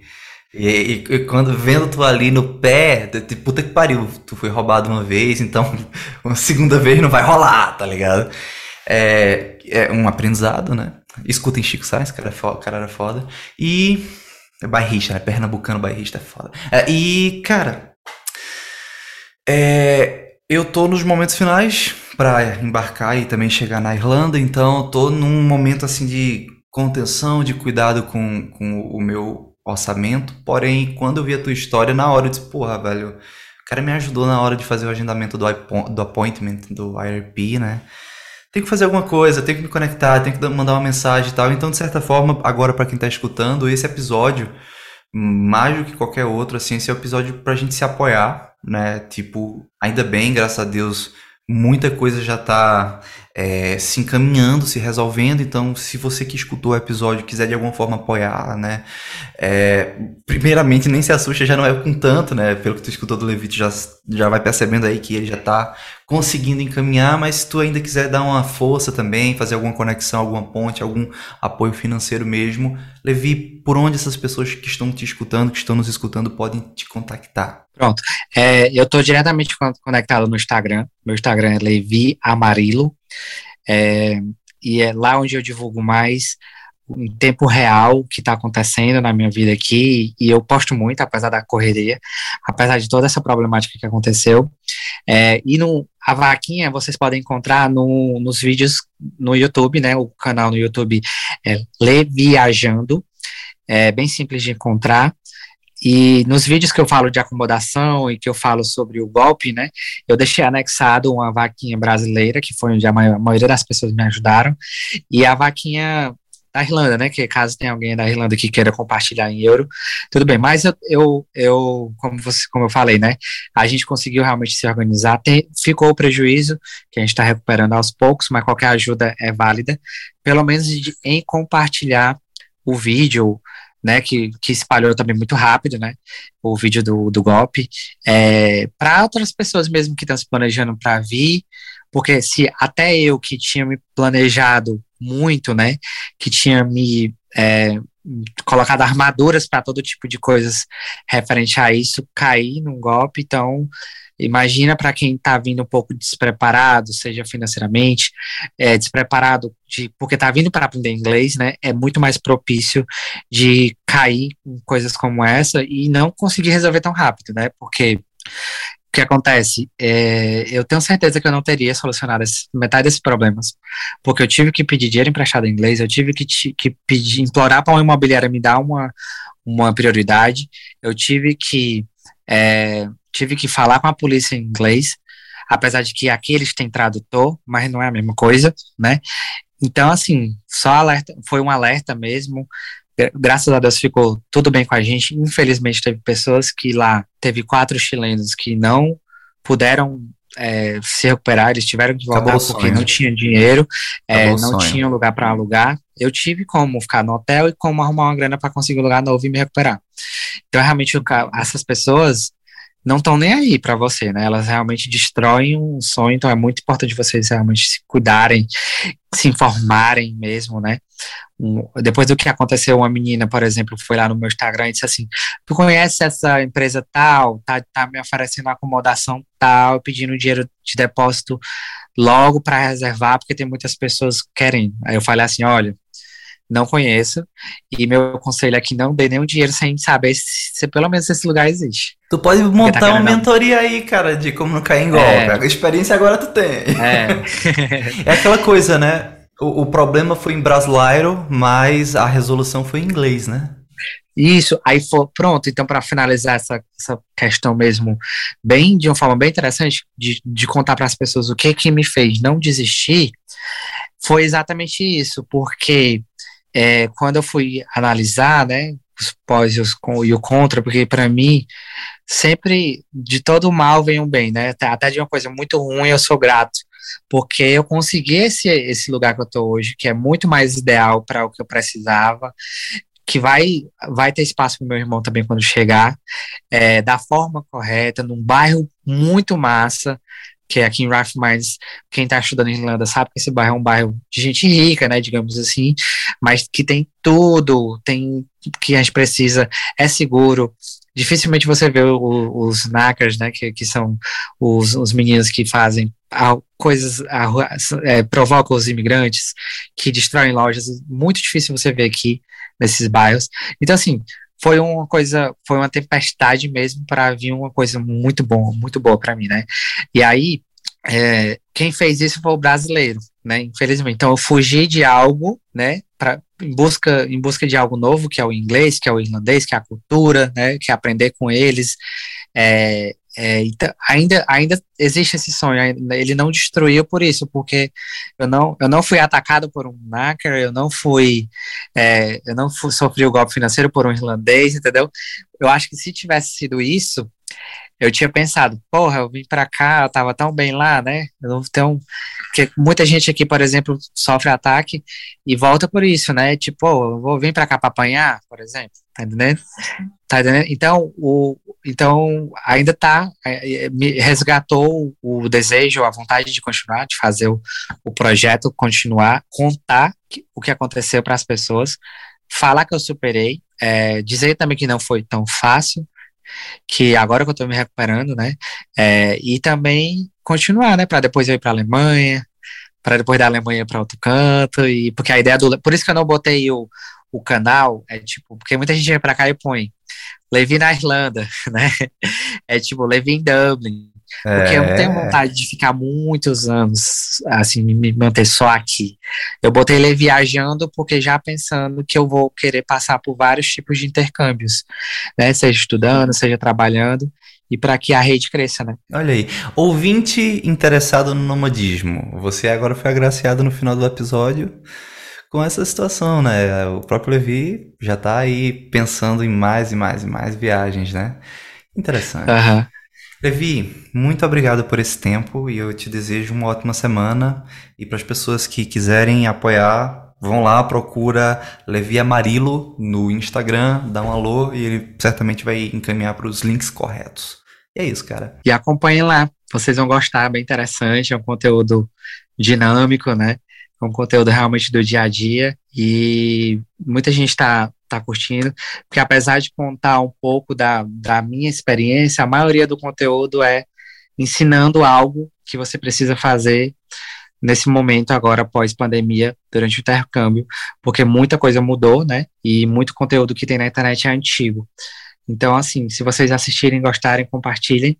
É, depois eu volto no outro momento para falar. A gente focou bem o, sobre o golpe, né? Mas eu posso voltar em outro momento para falar dos jobs que eu faço aqui. Eu trabalho no hotel. Uhum, as portas estão abertas. Trabalho com o Minder, que é bem curioso, porque normalmente é uma profissão para mulher e eu na minha primeira de, semana de Irlanda eu já consegui um trabalho que supostamente era impossível.